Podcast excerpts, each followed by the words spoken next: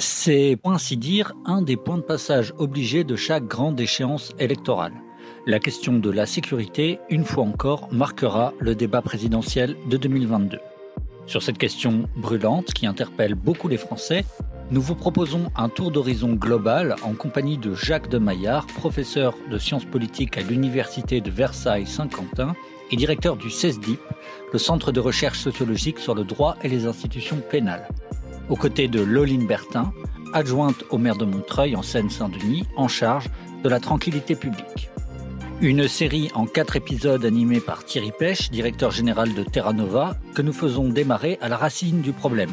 Quel lien entre l'insécurité réelle, constatée dans les faits et les chiffres, et le fameux sentiment d'insécurité dont témoignent les Français? Vous écoutez La Grande Conversation 2022 un nouveau format proposé par Terra Nova dans le cadre de l'élection présidentielle à venir. Une initiative pour débattre, échanger des arguments, bref, pour réapprendre à dialoguer. Bienvenue dans la grande conversation 2022.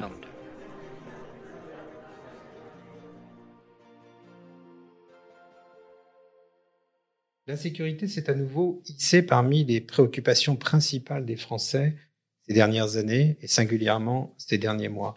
Comment analysez-vous les différents facteurs d'insécurité aujourd'hui, Jacques de Maillard? Alors l'insécurité s'est installée sur euh, l'agenda euh, politique et dans l'opinion publique depuis assez longtemps comme l'étant euh, l'une des préoccupations principales des Français à côté du chômage, de l'environnement. Je dirais que la difficulté quand on parle d'insécurité, c'est qu'il faut d'abord clarifier les, les, termes et que l'insécurité, ça renvoie à deux choses.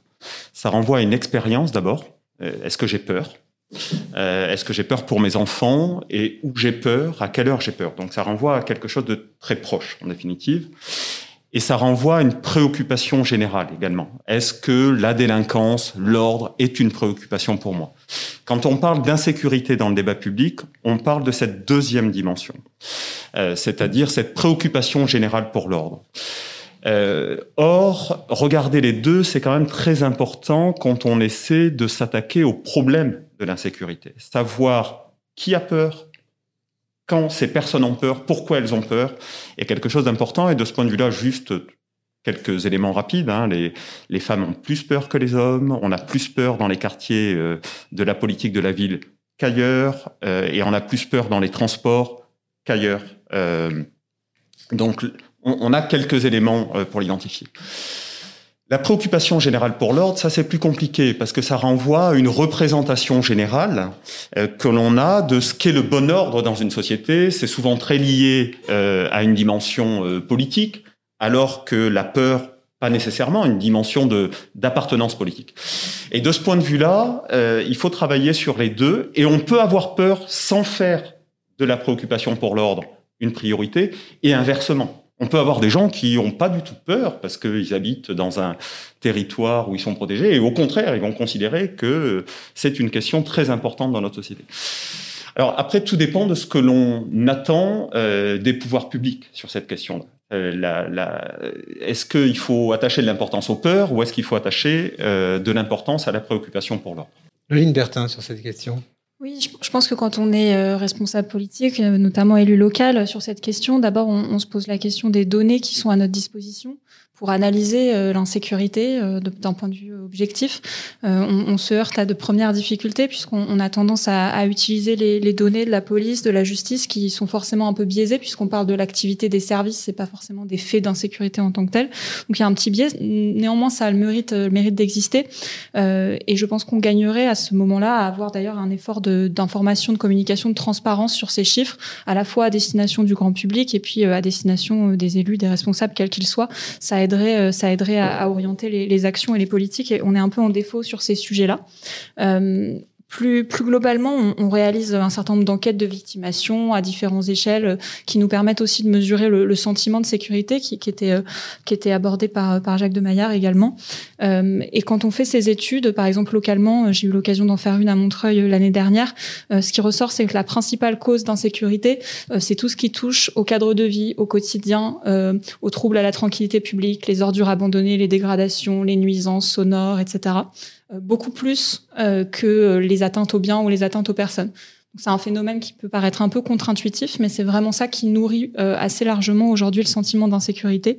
donc je pense qu'il faut aussi en tenir compte dans les réponses qui sont conduites. deuxièmement, on, voit en comparant un peu ces enquêtes de victimation aux quelques chiffres qu'on a que l'insécurité ressentie est souvent plus forte que l'insécurité réelle. Euh, et que l'insécurité est d'autant plus fortement ressentie que les personnes ont l'impression que les politiques publiques sont insuffisantes ou inadaptées. Donc on a une vraie corrélation entre ce qui est perçu de l'action publique euh, et euh, la sécurité vécue en tant que personne par les individus. là aussi, je pense que ça doit pas mal orienter, orienter nos actions. Et puis, comme ça a été évoqué, ces enquêtes, elles nous permettent aussi de distinguer par catégorie de personnes, par lieu, par espace. Euh, on a parlé de, la question des femmes qui sont, euh, qui sont en insécurité plus forte dans certains lieux ou à certaines heures. Euh, on peut évoquer la question des jeunes. C'est un sujet intéressant sur lequel on a travaillé à Montreuil, de voir si les jeunes avaient le même rapport à la sécurité que, que les adultes. c'est assez comparable. Euh, mais il y, a des, faits distinctifs. Par exemple, le, rapport aux discriminations, l'exposition aux discriminations est beaucoup plus euh, lié à l'insécurité, beaucoup plus vécu comme une insécurité parmi les jeunes que parmi les adultes. Donc il y a un certain nombre de faits euh, qui peuvent aussi permettre d'orienter les politiques publiques en fonction du sentiment d'insécurité. Alors là, vous m'avez beaucoup parlé des perceptions particulières et générales de l'insécurité. Quand on regarde les données, si imparfaites soient-elles, que racontent-elles ces dernières années? Quels sont les, types de délinquance qui seraient en augmentation ou en recul? Est-ce que vous pouvez dresser un tableau un peu général sur cette question Jacques de Maillard. Alors, euh, on a différentes sources euh, pour euh, mesurer la délinquance, mesurer l'insécurité. elles sont imparfaites et elles se complètent. La, source à laquelle on songe immédiatement, c'est bien évidemment les données de la délinquance enregistrées par les services de police et de gendarmerie. Euh, qu'est-ce qu'elle montre globalement? C'est que euh, pour ce qui est de la délinquance générale, globalement les vols, euh, on a une stabilité relative. En revanche, quand on regarde les violences, les atteintes aux personnes, on a une augmentation. Cette augmentation, euh, elle tient, et ça c'est très difficile à l'expliquer dans le débat public, euh, pour partie au fait que les catégories d'enregistrement changent. C'est-à-dire que euh, l'atteinte aux personnes, les violences physiques ne recouvrent pas la même chose qu'il y a 20 ans.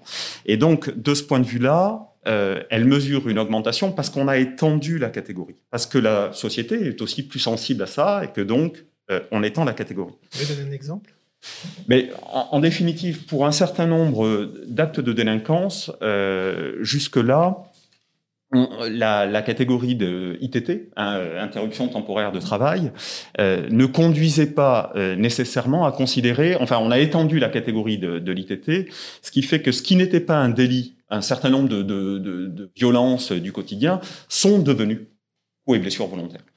Et donc la catégorie s'est étendue. En revanche, Deuxième source de données principale, euh, qui sont en France euh, malheureusement lacunaires, les enquêtes de victimation. Elle, elle pose la question, genre, est-ce que vous avez été victime? Donc on passe pas par un filtre institutionnel. Et là, ce qu'elle montre au contraire, c'est une forme de stabilité des, des violences. Et, j'ajouterais que quand on regarde euh, l'évolution des pays occidentaux de façon générale, hein, ce que l'on observe, c'est plutôt une tendance à la baisse de la délinquance et une transformation de cette délinquance. Bien évidemment, euh, tout ce qui est euh, numérique, cybercriminalité, est en revanche en augmentation. Mais donc, si on doit résumer les choses, c'est une baisse des vols et une stabilité des violences telles qu'elles peuvent être mesurées sans filtre institutionnel. Très bien. Et vous, Loline Bertin, sur le terrain, à Montreuil en l'occurrence, mais aussi dans d'autres communes où vous avez l'occasion de vous déplacer, vous observez une augmentation des facteurs d'insécurité liés au cadre de vie, au quotidien, ce que vous évoquiez tout à l'heure, au contraire une stabilité. Est-ce qu'il y a dans les évolutions récentes quelque chose qui expliquerait la focale que mettent vos administrés sur ces questions de cadre de vie? Non, on, augmente plutôt une stabilité également euh, des faits. Par contre, dans le ressenti et la perception, ça fait le lien avec ce que j'évoquais tout à l'heure sur le lien avec les, actions qui sont conduites, les politiques publiques qui sont mises en œuvre. Euh, souvent, on a un, intérêt pour la question de la sécurité parce qu'on considère euh, qu'il y a une impuissance de l'institution publique à traiter les problématiques qui subsistent, même si elles sont stables. et c'est un peu ce sentiment d'abandon, pardon, d'impuissance qui, qui renforce le sentiment d'insécurité Très souvent, c'est euh, oui, mais j'appelle le 17, mais il n'y a pas de patrouille disponible oui, euh, je vais euh, aller déposer une plainte, mais il n'y aura pas de suite de données. On a le cas euh, très médiatisé aujourd'hui des violences faites aux femmes, où on voit les incapacités de la justice à éviter des drames. Et en fait, c'est plutôt ça, plutôt que des faits qui seraient plus nombreux, c'est plutôt cette incapacité structurelle à résoudre un certain nombre de problèmes qui crée, dans, le rapport voilà un peu empirique qu'on peut avoir avec les citoyens, un sentiment d'insécurité très fort et, une insécurité très forte parce qu'on a l'impression que les réponses qui sont déployées ne fonctionnent pas. Merci pour votre écoute. Cet épisode a été réalisé par Demain Matin et fait partie de la Grande Conversation 2022, une initiative lancée par Terra Nova pour réapprendre à se parler et aller au fond des grands sujets de la campagne présidentielle. Rendez-vous sur les réseaux sociaux, sur toutes les plateformes de streaming ou directement sur tenova.fr pour retrouver l'intégralité des notes, des articles, des podcasts, des vidéos qui font la grande conversation.